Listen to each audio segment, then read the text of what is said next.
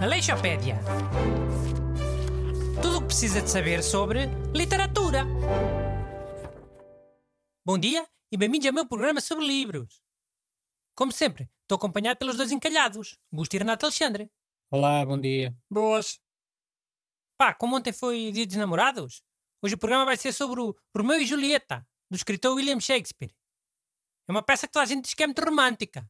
Eu não acho nada, mas pronto. Eis, não achas o Romeu e Julieta romântico? Fogo? É. É uma peça sobre uns garotos que queriam casar só para, para fazer pirraça aos pais e por causa dessa brincadeira morrem. E ali mais quatro ou cinco pessoas. É romântico, não haja dúvida. Oh, e tipo, também era preciso contar logo o fim da peça? E o que é que tem? Fiquei sabendo que o, o Shakespeare também contou logo tudo ao início. Estamos a ser coerentes. Ah, não contou nada. Contou, carago. Então a peça não começa logo com um coro, a cantar. E esse coro conta logo o fim. O Shakespeare é que contou a peça assim. Com um coro a aparecer e a contar logo o fim. Queixa-te a ele se quiseres.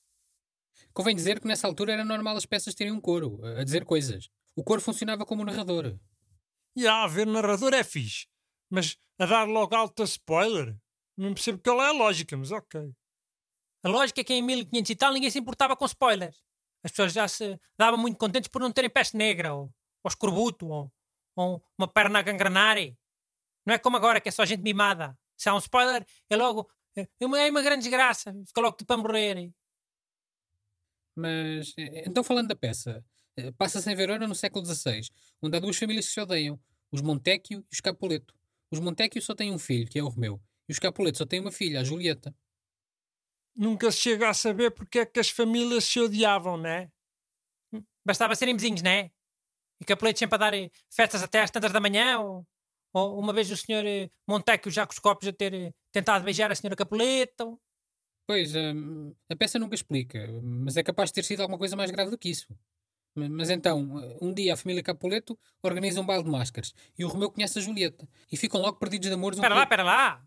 que foi? Foi, foi duas coisas. Primeiro, tens aí uma prova de que se calhar é, o problema entre as famílias começou por causa das festas, que os Capuletos estavam sempre a dar. São os que organizam esse baile de máscaras.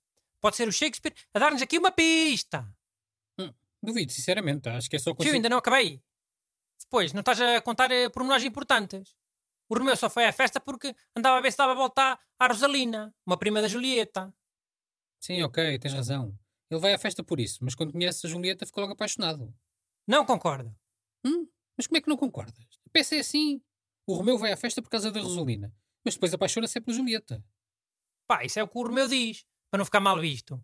Porque a Rosalina deu-lhe para trás e, e depois os amigos perguntaram: Então como é que estão as coisas com a Rosalina? E ele diz: Oh, ah, não quero saber dessa gaja para nada. Eu gosto é da prima dela, a Julieta, que é muito mais linda. Estás a perceber o quê? Os homens fazem sempre isso. As mulheres dão-lhes para trás e, e, eles fingem que, afinal, eles é que não queriam. Querem outra gaja qualquer. E yeah, lá, isso é verdade. Os gajos fazem boa essa cena. Mais um exemplo de masculinidade tóxica, people. Pá, está bem, mas uh, nada disso está escrito na peça. Ah, e tem que estar tudo, tudo, tudo, tudo, tudo escrito e explicadinho? Os bons escritores são assim, Busto. Deixam muitas coisas nas entrelinhas para o leitor também ter de pensar. Ou achas que o Shakespeare não era um bom escritor? Oh, claro que acho, não é? Só que então, neste... Xereu. Renato, conta tu agora o resto da história, anda. Ok, então. Depois, de, de, depois dessa cena do Romeu fingir que afinal já não queria a Rosalina, né? Sim, bem. Então, depois disso, o Romeu começa a tentar alguma cena com a Julieta e ela também quer alguma cena com o Romeu. E tipo, depois decidem logo casar. E isso de quererem casar logo faz sentido. Porque o Romeu estava ressabiado por causa da Rosalina lhe ter dado para trás. É sim? E a Julieta? Queria casar logo porquê? Para fazer pirraça aos pais, claro. E também para, para casar-nos da prima, né? A prima Rosalina. Casar primeiro era, era uma grande vitória. Se ainda hoje essa rivalidade entre as primas e as irmãs, para ver quem é casa primeiro, imagina no século XVI. E nessa altura também havia sempre muita pressa geral para casar, porque as pessoas morriam à calha. Não é como agora, que dá para ir engonhando. A esperança média de vida é muito mais alta. Agora é 80 anos, ou quase, sei lá. Já. Yeah. Agora há bem menos pressão para casar cedo. Mas então, eh, depois o Romeu e a Julieta casam em segredo, só que depois o Romeu tem que fugir lá da cidade onde eles moram. né? É, porque matou um primo da Julieta num duelo. E o castigo dele é ter de sair da cidade. Rico castigo também. Só se voltar à cidade é que se lixa. Mas ele volta na mesma, né? Sempre à noite, às escondidas, para visitar a Julieta. Só que, entretanto, a Julieta é obrigada a casar com outro rapaz, o Paris, porque a família dela nem sonha que ela já casou com o Romeu, né? Então a Julieta fica desesperada e vai falar com o Frei Lourenço, que tinha sido o padre que a tinha casado com o Romeu e sabia da história. E, e é aí que o Frei Lourenço lhe dá uma opção que a vai deixar como se estivesse morta, durante 24 horas ou assim. E yeah, porque assim todos achavam que ela estava morta e ela depois podia bazar com o Romeu e viverem felizes para sempre. Pois era, era. Só que esqueceu-se de avisar o Romeu. E ele depois, quando ouve dizer que a Julieta morreu, vai até ao jazigo da família Capuleto, para ver se era mesmo verdade. E encontra lá o gajo que ia casar com ela, o Paris. Depois andam à porrada e o Paris morre. Sim, exatamente. Depois, eh, ali a ver a Julieta morta, o Romeu não aguenta o desgosto e mata-se, com veneno. Pouco depois, a Julieta acorda e, e vê o Romeu morto, eh, não aguenta e também se mata, com um punhal. Depois chegam as pessoas todas lá dos Capuletos e dos Montecchios, vêm ali três pessoas mortas e ficam sem perceber nada do que é que aconteceu. Moral da história.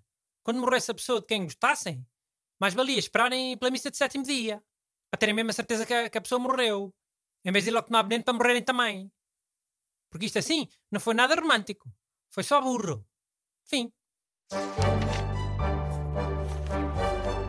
Aleixopédia. Tudo o que precisa de saber sobre literatura.